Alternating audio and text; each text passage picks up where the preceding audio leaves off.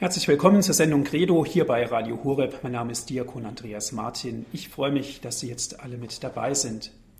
Tod in der Familie, das ist heute unser Thema und wir sind im Gespräch wieder mit Herrn Pfarrer Dr. Ulrich Lindel. Er ist der Hauptabteilungsleiter in der Diözese Augsburg, Hauptabteilung 3 Kirchliches Leben und darüber hinaus ist er auch noch Wallfahrtsseelsorger in Bieberbach. Herr Pfarrer Dr. Lindel, herzlich willkommen. Martin, Ihnen und den uns zugeschalteten Hörerinnen und Hörern herzlich willkommen. Jedermann, dem berühmten Theaterstück von Hugo von Hoffmannsthal geht es um den Tod. Und da sind wir schon mitten im Thema, Herr Pfarrer Lindel, kurz angerissen. Gott sieht, dass man den Tod auf der Erde nicht mehr schätzt. Dann beschließt er, den Menschen durch den Tod wieder an seine Macht zu erinnern. Darum geht es bei jedermann. Das, was hier sehr roh in diesem Theaterstück beschrieben ist, hat doch durchaus etwas von der Wirklichkeit. Der Tod gehört zum Leben. Der Tod gehört zum Leben, Herr Martin, haben Sie völlig recht. Und jedermann gehört zu den Salzburger Festspielen. Es ist bemerkenswert, dass dieses bedenkenswerte Theaterstück von Hugo von Hoffmannsthal tatsächlich jedes Jahr gespielt wird in mehreren Aufführungen und jede Aufführung ist ausverkauft. Das heißt, offenbar scheinen die Menschen tatsächlich daran erinnert zu werden zu wollen, dass der Tod zum Leben gehört und das ist ja durchaus wahr. Nur, und auch das ist wahr, der Tod ist kein Schauspiel, den man in den Salzburger Festspielen einmal an sich heranlässt und dann wieder vergisst. Der Tod gehört zum Leben und diese Wahrheit müssen wir ganz einfach ernst nehmen, weil wir daran nichts ändern können. Und ich glaube, dass es gerade auch in der Familie wichtig ist, dass man lernt, miteinander mit dem Tod umzugehen. Ich glaube, dass der Tod uns Menschen ja zu einer wirklichen Schicksalsgemeinschaft zusammenschweißt. Wir alle müssen sterben, alle Menschen müssen sterben. Das ist ja auch eine Wahrheit, die wir wahrnehmen wollen und wahrnehmen müssen. Und vergessen wir nicht, dass gerade die Familie ja ein ganz wichtiger erster Lernort ist für Kinder. Wenn ein Mensch geboren wird, wird die Geburtsurkunde ausgestellt. Man freut sich über das neue Leben, das geschenkt worden ist. Aber wenn man das Leben zu Ende denkt, dann wird mit der Geburtsurkunde auch einmal die Sterbeurkunde ausgestellt. Und wieder der Tod gehört zum Leben. Was das bedeutet, ist ganz einfach, dass gerade in der Familie mit dieser Erfahrung des Todes in der Familie gut umgegangen werden muss. Und ich glaube, da haben die Kinder schon ein Recht darauf, dass Eltern, auch Großeltern, ihnen beim Lernen des Umgangs mit dem Tod helfen. Denn die Erwachsenen haben mehr Erfahrungen mit dem, was Tod ist und was Trauer bedeutet. Auf der anderen Seite ist es auch so, dass Kinder mit dem Tod eigentlich von Herzen umgehen. Wir alle wissen, dass wir auch einmal Kind gewesen sind und wenn einmal der Tod erfahrbar wird und sei es nur, dass plötzlich das Meerschweinchen im Käfig nicht mehr lebt, die Seele des Kindes tief getroffen ist. Kinder können trauern, Kinder können weinen und Kinder brauchen Menschen, die sie in dieser Trauer begleiten und, ja, wenn es möglich ist, und das wäre gut, mit ihnen zusammen weinen. Ich denke, dass bei vielen Erwachsenen späterhin der Tod oft in weite Ferne rückt. Man bekommt den Tod als Fernseher zu sehen in den Nachrichten, wieder ein Anschlag, man liest eine Zeitungsmeldung, aber dieser Tod berührt nicht mehr wirklich. Und viele Menschen beschäftigen sich mit dem Tod auch gar nicht mehr, selbst wenn im Familien- oder Verwandtenkreis jemand stirbt, geht es vielen gar nicht mehr so nahe und nicht zuletzt die anonymen Bestattungen nehmen zu. Der Tod hat kein Antlitz mehr. Ich glaube, da müssen wir als Christen ganz einfach Mut machen, uns dem Tod zu stellen, mit dem Tod umzugehen und vor allem dann auch im Angesicht des Todes leben zu lernen. Denn auch das ist ja wahr, der Mensch ist das einzige Lebewesen, das sich seiner eigenen Endlichkeit bewusst ist. Wir wissen, dass wir sterben und das gibt ja dann letztendlich auch die Chance, dass wir uns rechtzeitig und das heißt mitten im Leben mit der Erfahrung des Todes beschäftigen und auseinandersetzen. Wenn das in der Familie gelingt, wenn sich da jung und alt, wenn sich da zwischen den Generationen eine Weggemeinschaft bildet, dann ist, glaube ich, viel gelungen.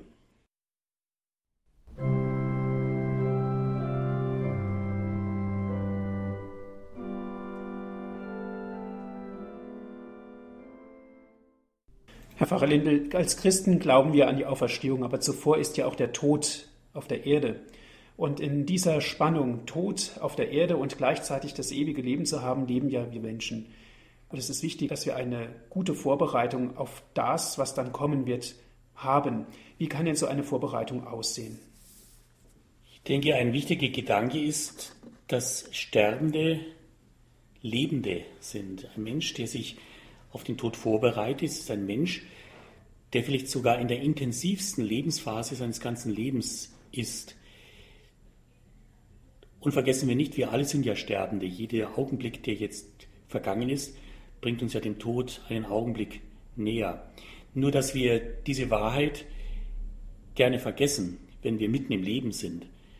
Aber wenn sich das Leben dann seinem Ende nähert, werden wir plötzlich bewusst, dass wir nur einmal leben und dass dieses Geschenk des Lebens, dieses einmalige Geschenk, ganz intensiv wahrgenommen und aufmerksam gelebt werden will.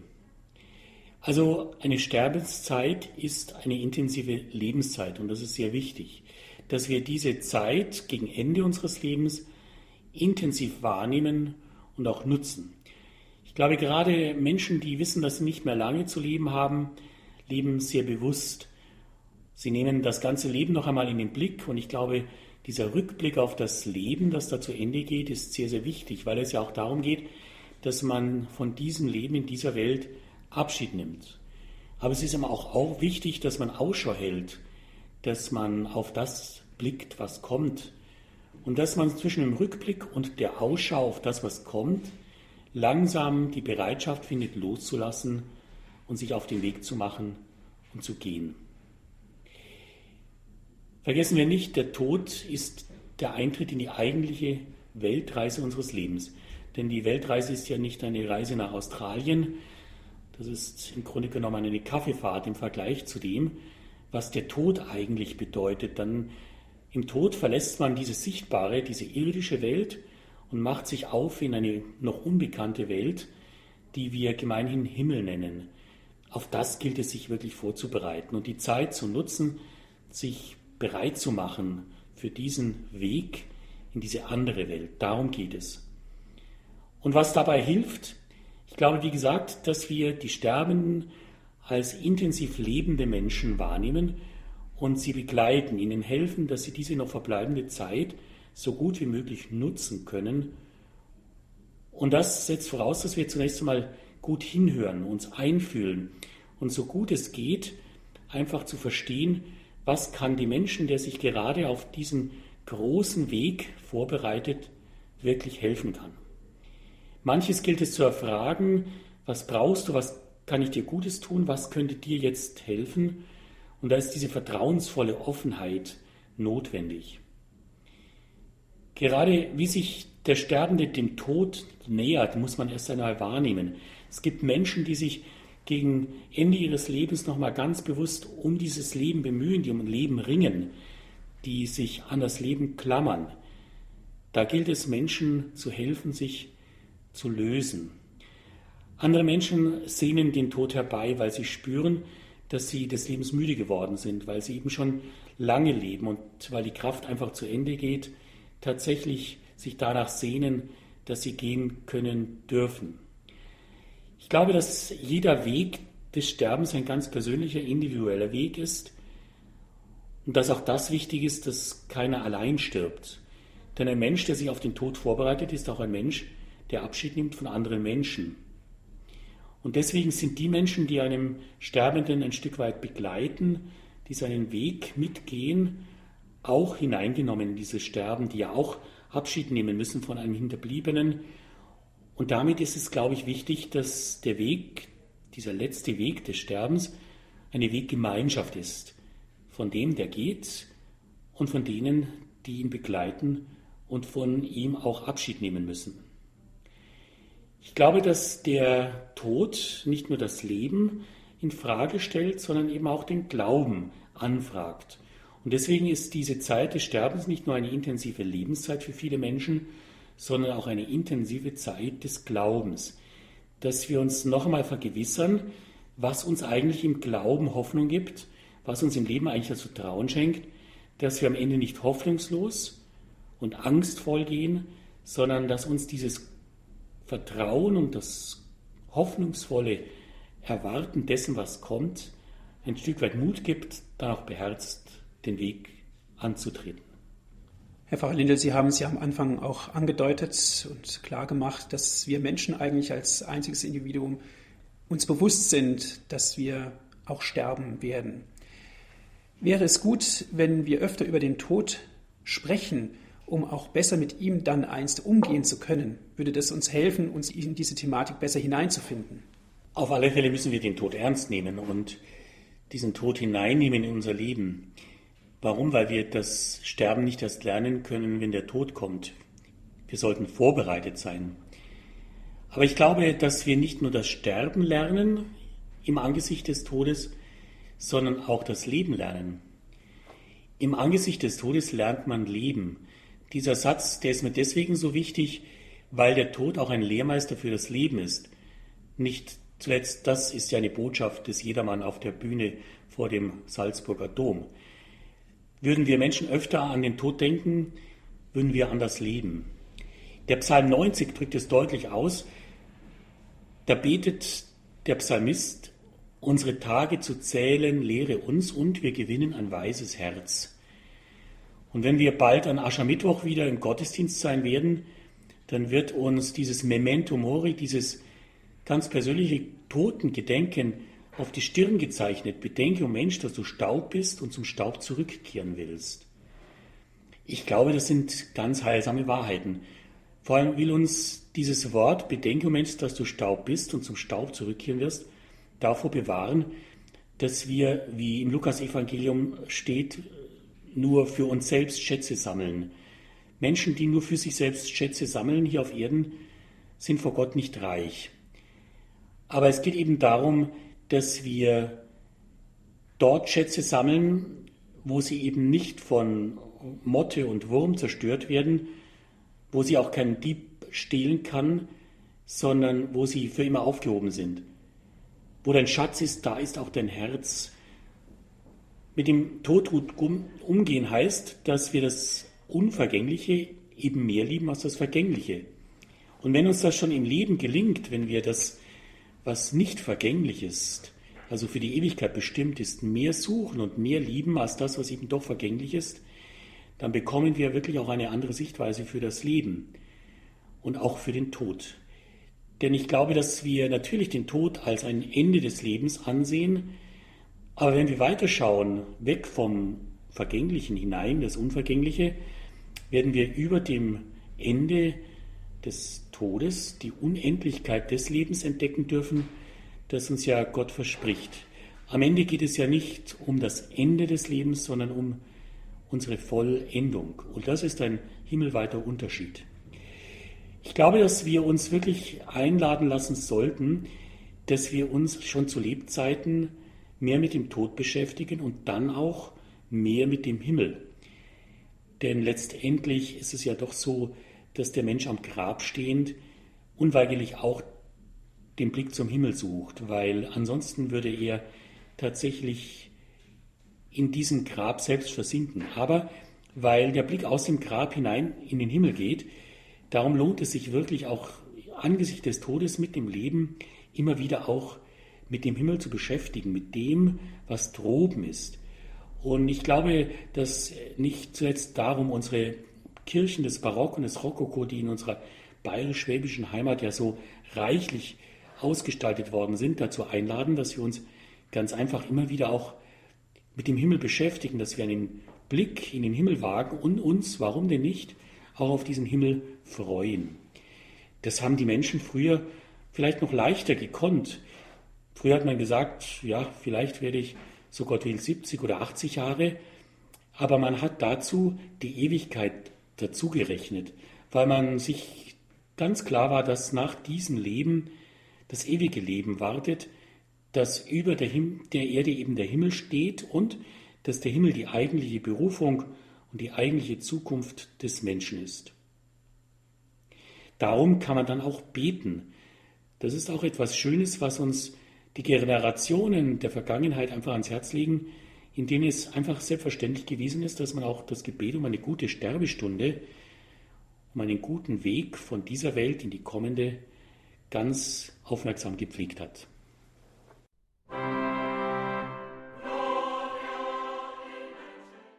Ars Moriendi, die Kunst des Sterbens. Herr Pfarrer Lindel, damit haben sich die Menschen ja schon seit jeher befasst.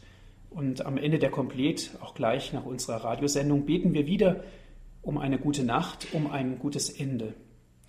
Wir lernen aus christlicher Sicht uns vorzubereiten auf das gute Leben, auf unser Lebensprojekt. Aber wie können wir denn uns auch vorbereiten auf einen guten Tod? Ich glaube, dieses Wort Ars Moriendi ist bei vielen Menschen gar nicht mehr präsent. Die Ars Vivendi, also die Kunst gut zu leben, schon eher. Also Menschen haben in unserer Zeit wirklich gelernt und da auch sehr viel kultiviert, wie es geht, dass man gut lebt, dass man gut isst und trinkt, dass man angenehm wohnt und auch schön verreist. Diese Ars Vivendi, sich des Lebens zu freuen, ist bestimmt nicht schlecht. Gott will, dass wir uns am Leben und im Leben freuen. Dagegen ist nichts einzuwenden. Aber auf der anderen Seite ist die Kunst des guten Sterbens schon abhanden gekommen. Früher haben sich die Menschen damit mehr beschäftigt als heute. Sie konnten darum auch oft besser sterben. Und ich glaube, dass es früher auch einfacher ging. Das mag viele Gründe haben. Man hat früher auch einfacher gelebt. Und ich glaube, dass Menschen, die einfach leben, auch einfacher sterben können. Und man hat mehr Erfahrungen mit dem Tod gehabt. Man ist dem Tod ganz einfach öfter begegnet. Und dadurch hat der Tod für viele Menschen schon in jungen Jahren an Schrecken verloren, weil man aus Erfahrung damit gelernt hat, umzugehen. Und auch das ist richtig, man war früher dem Himmel irgendwie näher. Wenn man so nachschaut, wie früher Menschen gestorben sind, dann haben sie in der Regel dafür drei Tage gebraucht. In der Regel kam eine kurze Krankheit oder das Alter war da. Man legte sich nieder zum Sterben, man hat die letzten Dinge geregelt, man hat Menschen um sich versammelt, um von ihnen Abschied zu nehmen, der Pfarrer wurde gerufen und die Sakramente empfangen. Angehörige haben begleitet und den Sterbenden hinübergebetet. Heute sieht manches ganz anders aus. Menschen sterben oft nach langer Behandlung in Krankenhäusern unter intensiven Bedingungen. Und auch das Leben ist komplizierter geworden. So einfach loslassen geht oft nicht. Und auch der Himmel ist für viele Menschen in eine weite Ferne gerückt. Weil das so ist, klammert man sich umso mehr an das Irdische. Ich denke, dass wir diese Kunst des Sterbens wieder neu entdecken müssen, dass wir uns zu Lebzeiten wieder stärker hineinversetzen müssen, dass es eben doch gelernt sein will, dass wir am Ende gut gehen.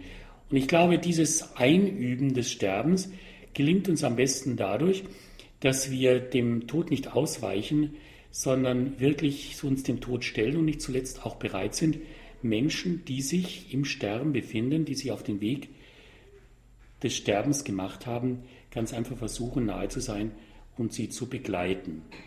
Letztendlich wird es am Ende nicht darauf ankommen, dass wir das Diesseits verlängern um einige Wochen oder Monate, sondern dass wir den Glauben an ein Überleben im Jenseits stärken und dass wir dadurch eine Perspektive für das Leben gewinnen, das über diese Welt weit hinausreicht. Die Zeit vor dem Tod kann auch eine schwere Zeit voller Sorgen sein. Nicht nur für die Angehörigen, aber auch für den, der den Tod vor Augen hat.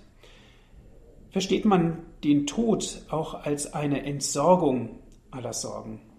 Ich denke, es gibt viele Sorgen, die uns im Leben beschäftigen und ich glaube, gerade im Angesicht des Todes, wenn man da auf das ganze Leben zurückblickt, spürt man doch, wie viele Sorgen eigentlich unnötig sind, wie viele Sorgen wir uns eigentlich machen, die uns eigentlich hätten nicht besorgen sollen.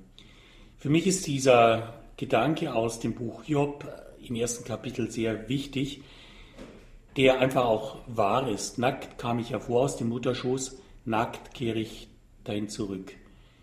Das nackte Leben. Man spürt es im Angesicht des Todes unmittelbar, dass wir tatsächlich so gehen aus dieser Welt, wie wir in diese Welt hineingekommen sind.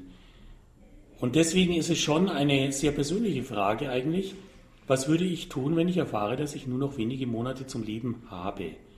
Was wird nach dieser Botschaft, die mich im Leben trifft, dass ich eben nur noch einige Monate oder Wochen zu leben habe, wirklich wichtig bleiben? Was sind die letzten Dinge, die mir wichtig sind?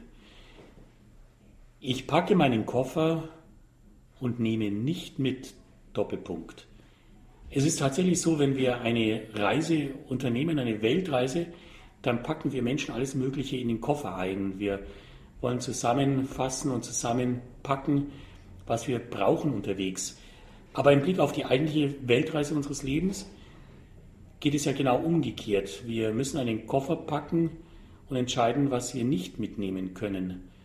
Und letztendlich nehmen wir am Ende unseres Lebens keinen Koffer mit, keine Tasche, ja nicht einmal das letzte Hemd, das keine Taschen hat. Auch das bleibt zurück. Umso mehr geht es darum, dass wir uns klar machen, was wir nicht mitnehmen. Und das ist, glaube ich, die wichtige Aufgabe am Ende des Lebens und somit die Vorbereitung auf den Tod, dass wir uns überlegen, was wir und wie wir da lassen können. Gerade im Blick zurück auf ein ganzes Leben und ein Leben passt ja sehr, sehr viel hinein, gilt es ja das ganze Lebenswerk anzuschauen. Die, die vielen Beziehungen, die wir im Leben geknüpft haben, das, was in unserem Leben gelungen ist und das, was auch nicht gelungen ist, was wir vertan haben. Freude und Leid, Schuld und Vergebung, Enttäuschungen und erfüllte Hoffnungen. Die Zeit am Ende des Lebens ist eine wichtige Aufarbeitungszeit und eine Nachbereitungszeit. Ich denke, Entsorgen ist im Leben immer wichtig, dass wir auch mitten im Leben schon schauen, was sind eigentlich Sorgen, die unnötig sind? Was kann ich eigentlich schon mitten im Leben entsorgen? Was beschwert mich eigentlich ohne Grund? Aber umso mehr am Lebensende ist es wichtig, sich wirklich zu entsorgen und von dem Abschied zu nehmen, was wir am besten dalassen. Ich denke, da kommt vieles zusammen. Und der Gedanke des mit warmen Händen geben ist etwas, das weiterhilft. Dass wir wirklich unser Lebenswerk, das, was im Leben zusammengekommen ist, übergeben. Das lässt viele von uns denken an ein rechtzeitig schriftlich verfasstes Testament. Das ist nicht falsch und erspart, ich denke, nach dem Todesfall möglichen Streit unter den Angehörigen, Hinterbliebenen. Aber ich meine vielmehr auch dieses Lebenswerk, das man nicht sieht, dieses geistliche Vermächtnis, dass wir Menschen, die wir im Leben kennenlernen durften, die uns zu Lebensbegleitern geworden sind, auch nochmal anvertrauen und ausdrücklich sagen, was uns wichtig ist. Gerade im Angesicht des Todes sind letzte Gespräche wichtige Gespräche. Und was in letzten Gesprächen ausgesprochen wird, das ist etwas, was Hinterbliebene mitnehmen, bewahren oft ein Leben lang. Ich denke auch, dass es wichtig ist, in den letzten Gesprächen noch manches klar zu machen, auszuräumen, Missverständnisse zu erklären oder Verletzungen zu verbinden. Ich habe immer wieder bemerkt, dass Menschen, die davon wirklich Gebrauch gemacht haben, dass sie die letzte Zeit ihres Lebens für Gespräche hergenommen haben und so sich so mit manchen noch versöhnen und aussöhnen konnten, leichter gestorben sind. Ich denke, dass es schon eine Chance ist, dass wir am Ende unseres Lebens plötzlich merken, dass es nichts mehr gibt, was wir auf die lange Bank schieben können, weil die Bank nur noch ganz kurz ist und damit eine Ernsthaftigkeit noch einmal ins Leben einkehrt, die Anlass gibt, das ein und andere nochmal anzusprechen. Also die letzten Dinge beherzt angehen, klären, was zu klären ist, abgeben, was wir nicht mitnehmen können und was wir auch nicht mitnehmen wollen.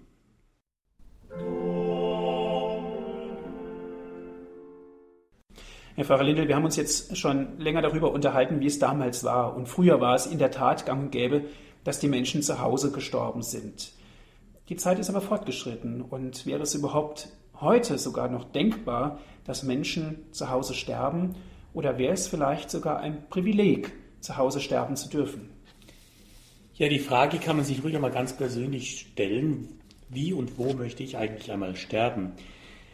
Und wenn man die Frage an sich heranlässt, dann wird man eine Antwort aus sich heraus spüren. Und ich glaube, diese ganz persönliche Antwort, die die Menschen dann aus sich heraus spüren, wird wohl dahin gehen, dass sich viele Menschen bestimmt wünschen, dass sie daheim sterben können, in der vertrauten Umgebung, umgeben von vertrauten Menschen, die sie lieben. Wer wünscht sich ein langes Leiden? Niemand. Die meisten wünschen sich, dass sie genügend Zeit haben, sich vorzubereiten, die letzten Dinge zu regeln, dass sie dann auch Abschied nehmen können, möglichst ohne Schmerzen, frei von Angst. Und manche sagen dann einfach einschlafen dürfen, friedlich zu Hause. Zu Hause sterben, das wollen die meisten, und viele sterben dann doch im Krankenhaus. Jeder zweite ältere Mensch stirbt im Krankenhaus und jeder fünfte, immerhin jeder fünfte, stirbt zu Hause. Obwohl über zwei Drittel der pflegebedürftigen Menschen zu Hause versorgt werden von ihren Angehörigen oder von Pflegekräften, aber oft ist es dann doch so, dass die Pflege daheim nicht mehr geleistet werden kann. Und dann gilt es einzuwilligen, dass man ins Krankenhaus geht. Ich glaube, das ist auch etwas, was man durchaus verstehen kann, denn wenn man zu Hause sieht, dass es nicht mehr geht, wenn man zusehen muss, wie ein lieber Mensch leidet und man selbst nicht mehr helfen kann, dann ist es ein unfassbarer Schmerz. Im Krankenhaus kann man, und das ist doch ein Fortschritt unserer Zeit, medizinisch helfen. Man kann gerade was Schmerzen anbelangt, wirklich vielen Menschen Gutes tun und gerade auch die Angst nehmen, dass ein schmerzhaft, ein qualvoller Tod wird. Das tut nicht zuletzt auch den Angehörigen, die begleiten, gut, denn sie können dann einfach im Gefühl bei dem Sterbenden sein, dass er eben jetzt keine Schmerzen hat und dass er bei allem ruhig gehen kann. Auch Hospize wurden in den vergangenen Jahren bei uns geschaffen. Es sind sicherlich gute Einrichtungen, die auch immer mehr angenommen werden. Jeder zehnte Mensch kann sich gut vorstellen, die letzte Lebenszeit in einem Hospiz zu verbringen. Wenn tatsächlich zurzeit gerade mal drei Prozent in Hospizen ihr Leben beenden, dann liegt es vielleicht auch daran, dass sie noch mehr solche Einrichtungen brauchen. Umgeben von lieben Angehörigen gehen dürfen. Das ist bei vielen Menschen der Wunsch für die letzten Stunden ihres Lebens. Auf der anderen Seite habe ich auch deutlich gemerkt, dass es auch Menschen gibt, die genau darauf warten, dass niemand bei ihnen ist. Sie verabschieden sich, aber warten dann mit dem Sterben darauf, dass keiner bei ihnen ist.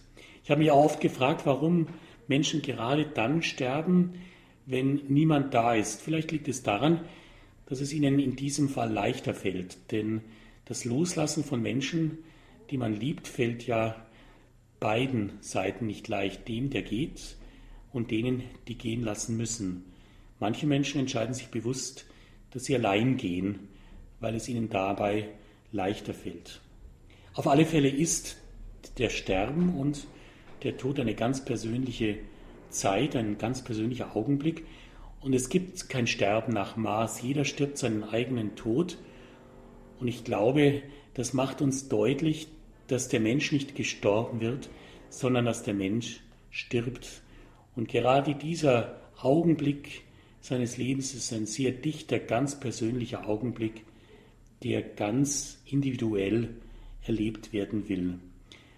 Hans Korossa, dieser Schriftsteller und Arzt, hat einmal gesagt, was einer ist, was einer war, beim Sterben wird es offenbar. Und ich glaube, viele Menschen, denen ich so beim Sterben nahe sein durfte, haben diesen Eindruck von Hans Karossa deutlich gemacht, dass viele Menschen auch so sterben, wie sie gelebt haben.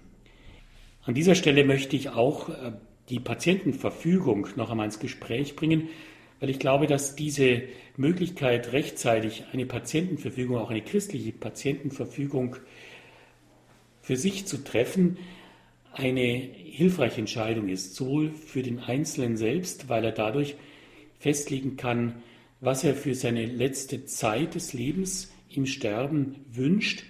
Aber ich glaube, gerade auch für Familienangehörige kann es sehr entlastend sein, wenn sie wissen, was dieser letzte Wunsch eines Menschen ist, dem sie alles erdenklich Gute zukommen lassen möchten. Wenn eine christliche Patientenverfügung vorliegt, dann sind nicht zuletzt viele Fragen zu Lebzeiten entschieden worden und die im Sinne des Sterbenden.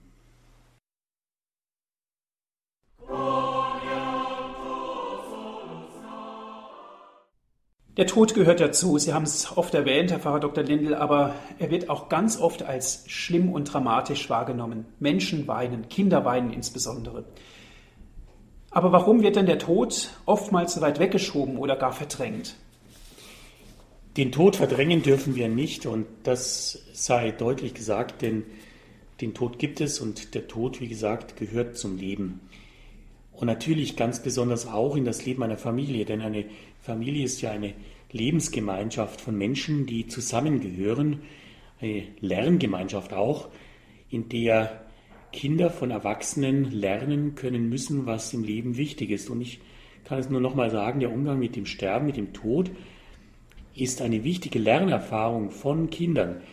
Kinder sollten wirklich von Eltern, auch von Großeltern lernen dürfen, wie man mit der Erfahrung des Todes umgeht. Natürlich ist der Tod schlimm, aber es ist nicht schlimm, wenn Kinder lernen dürfen, wie man mit dieser Erfahrung gut umgeht. Das ist eine gute Erfahrung, wenn Kinder tatsächlich auch trauern lernen in der Familie. Und da sollten die Eltern Hilfestellung geben. Denn Kinder erleben den Tod unmittelbar und der Tod trifft Kinder ins Herz. Und auch das ist nicht schlimm, sondern das ist gut, dass der Tod den Menschen nicht unberührt lässt.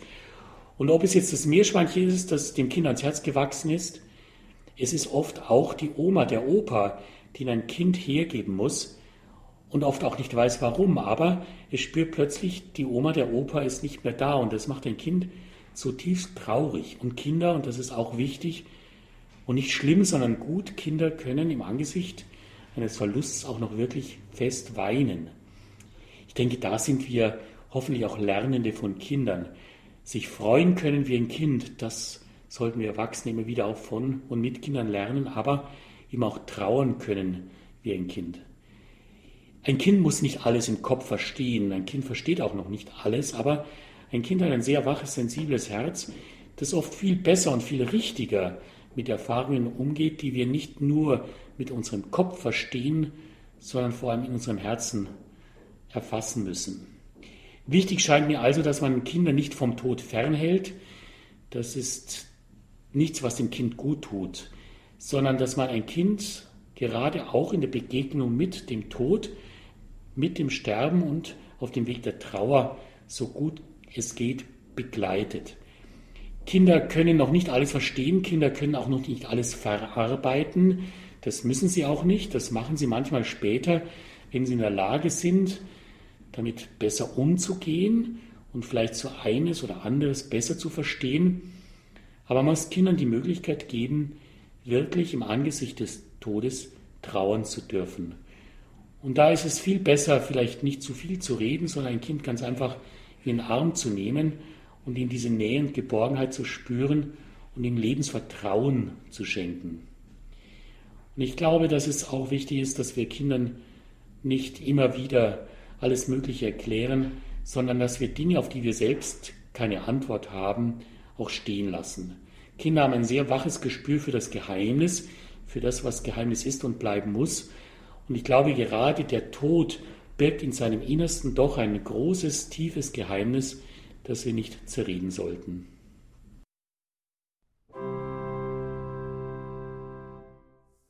Oft erinnern wir uns ja an unsere verstorbenen Angehörigen zurück, an gute Momente, an Augenblicke, die vielleicht auch das Leben geprägt haben. Wie kann ich denn ganz speziell auch aus christlicher Sicht meiner verstorbenen Angehörigen weiter gedenken?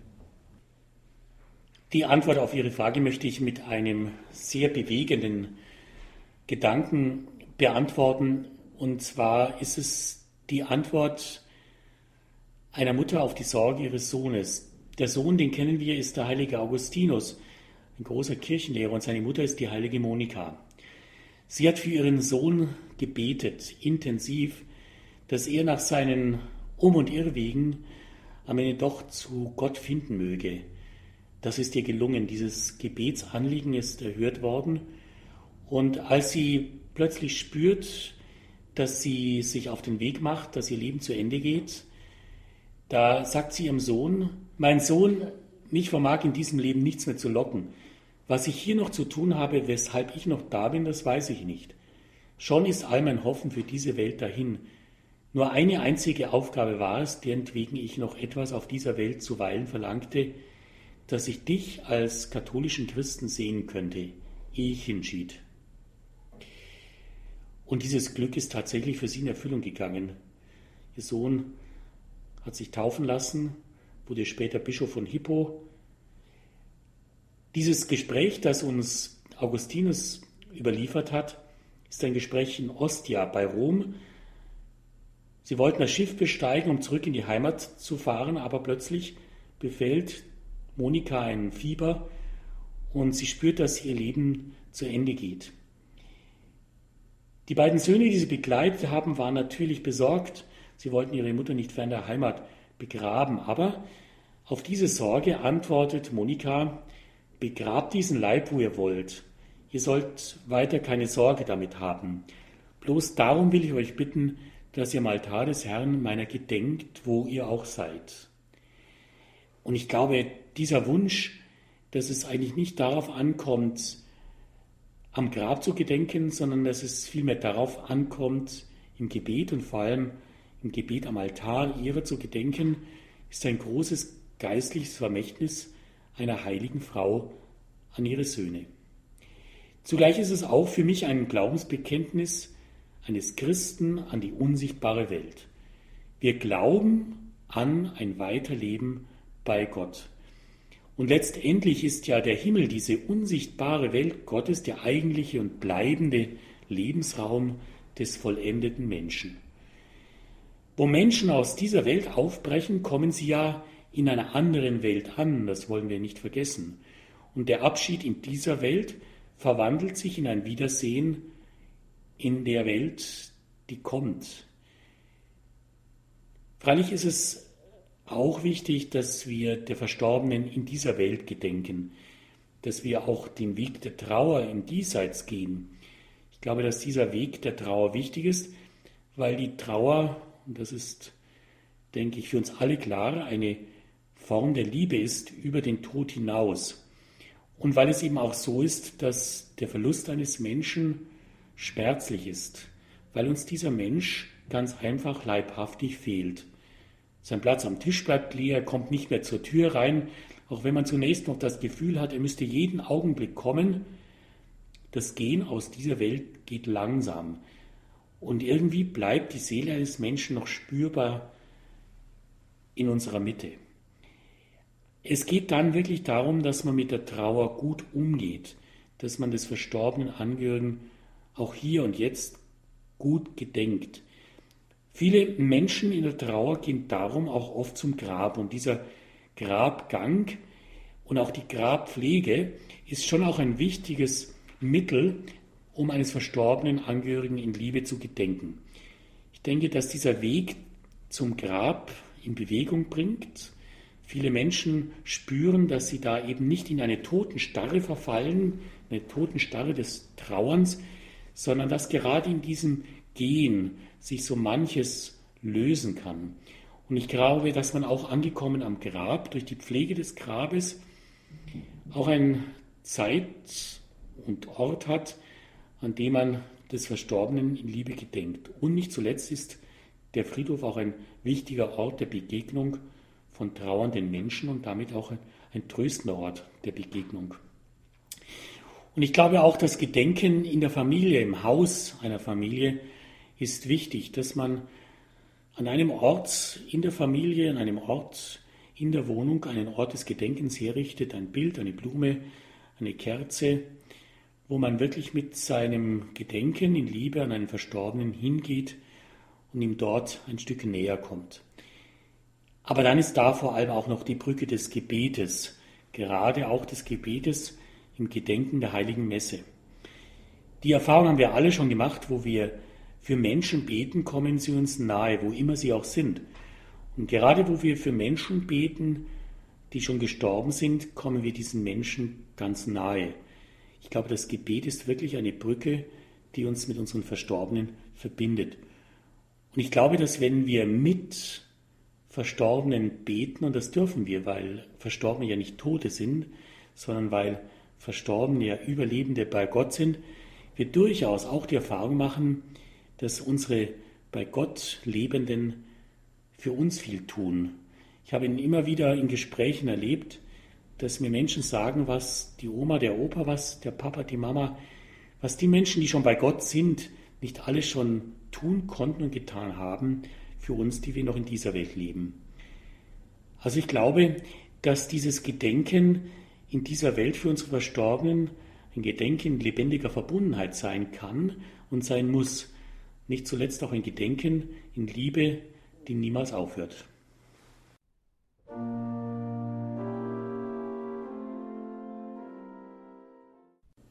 Es kann vorkommen, dass vieles unausgesprochen ist, unversöhnt ist und der Tod ist schneller. Kann ich mich mit jemandem, der verstorben ist, im Nachhinein noch versöhnen? Es gibt Menschen, die an den Tod glauben. Die glauben, dass der Tod tot ist und tot bleibt. Menschen, die sagen, dass der Mensch, der tot ist, auch tot bleibt, solche Menschen können sich nicht vorstellen, dass man über den Tod hinaus noch irgendetwas tun und klären kann. Aber Christen gehören nicht zu diesen Menschen. Christen gehören zu den Menschen, die sagen, dass der Tod ein Hinübergehen ist, dass der Tod nicht nur die eine Seite hat, sondern auch eine andere Seite kennt. Wo hier Menschen sterben, kommen sie auf der anderen Seite des Lebens an und überleben. Und dieses Überleben ist nicht nur ein Überleben in der Ewigkeit, sondern auch ein Leben über dem Leben, was wir hier kennen. Denn ich glaube, dass Gott, wenn wir denn bei ihm ankommen, unser Leben wirklich mit uns zusammen vollendet. Man wird dieses Leben noch einmal in den Blick nehmen, zusammen mit Gott auf dieses Leben blicken. Gott wird uns die Augen für unser Leben öffnen, wird mit uns anschauen, was gut gewesen ist und auch das anschauen, was nicht gut gelungen ist damit es am Ende ganz gut geht mit uns. Und ich glaube, dass wenn wir an unsere Verstorbenen denken, die schon bei Gott vollendet sind, dann dürfen wir unsere Verstorbenen uns als bei Gott vollendete vorstellen. Ich glaube, dieser Gedanke ist deswegen wichtig, weil ja so manche Menschen auch ganz überraschend sterben und sich gerade die Hinterbliebenen Gedanken machen, was hätte ich mit ihm noch besprechen müssen, was hätte ich noch klären müssen, wo hätte ich mich noch entschuldigen müssen oder vielleicht auch auf ein Wort der Entschuldigung von ihm gewartet. Natürlich kann man über den Tod noch klären, denn die Verstorbenen sind nicht tot, sondern sie leben bei Gott und mit ihm. Und deswegen glaube ich, ist es sehr, sehr gut und wichtig und richtig und durchaus heilsam, dass man mit seinen Verstorbenen, die bei Gott leben, in einem intensiven Kontakt ist und bleibt. Man kann viele Dinge noch über den Tod hinaus aussprechen, man kann gute Worte hinüber in die Ewigkeit sprechen. Man kann ein Wort der Verzeihung geben und sie auch geben lassen. Ich denke, es ist wichtig, dass wir mit unseren Verstorbenen weiter leben, dass wir in einem ganz lebendigen Austausch mit ihnen bleiben und dass wir mit ihnen nicht zuletzt auch das offene Gespräch suchen und im Gebet verbunden sind und verbunden bleiben. Wie gesagt, glauben Sie mir, die Toten sind Lebende bei Gott und wohl viel lebendiger als wir. Ja, herzlichen Dank, Herr Pfarrer Dr. Wendel, für die Zeit, die Sie sich genommen haben, hier bei uns in der Sendung Credo bei Radio Horeb über dieses Thema zu sprechen.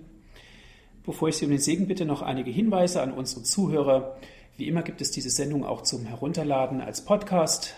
Rufen Sie dazu unsere Internetseite auf www.horeb.org oder bestellen Sie sich einen CD-Mitschnitt dieser Sendung bei unserem CD-Dienst 08328 921 110. Noch einmal die Telefonnummer 08328 921 110. Wenn Sie von außerhalb Deutschlands anrufen, bitte ich Sie vorab 0049 zu wählen, dann weiter mit der 8328 921 110.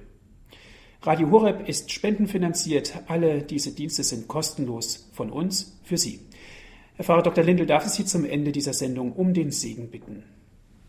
Guter Gott, du bist ein Freund des Lebens. Darum schenkst du immer wieder neu Leben in diese Welt und unser eigenes Leben ist Geschenk. Dieses Leben, das du schenkst, willst du wieder haben. Du willst uns Menschen wieder haben, damit du uns am Ende unseres Lebens in Liebe vollenden kannst. Diese Hoffnung, die uns schon jetzt erfüllen darf, ist zur Gewissheit geworden für die Menschen, die uns vorausgegangen sind zu dir. In Verbundenheit mit unseren Verstorbenen, die bei dir überleben, wollen wir jetzt mit ihnen zusammen beten. Vater unser im Himmel, geheiligt werde dein Name, dein Reich komme, dein Wille geschehe, wie im Himmel, so auf Erden. Unser tägliches Brot gib uns heute und vergib uns unsere Schuld, wie auch wir vergeben unseren Schuldigern. Und führe uns nicht in Versuchung, sondern erlöse uns von dem Bösen. Amen. So segne, beschütze und bewahre uns in einem Glauben, der uns trägt und prägt und nicht verlässt, der allmächtige und gute Gott, der Vater und der Sohn und der Heilige Geist. Amen. Amen. Dankeschön fürs Zuhören. Es verabschiedet sich Ihr Andreas Martin.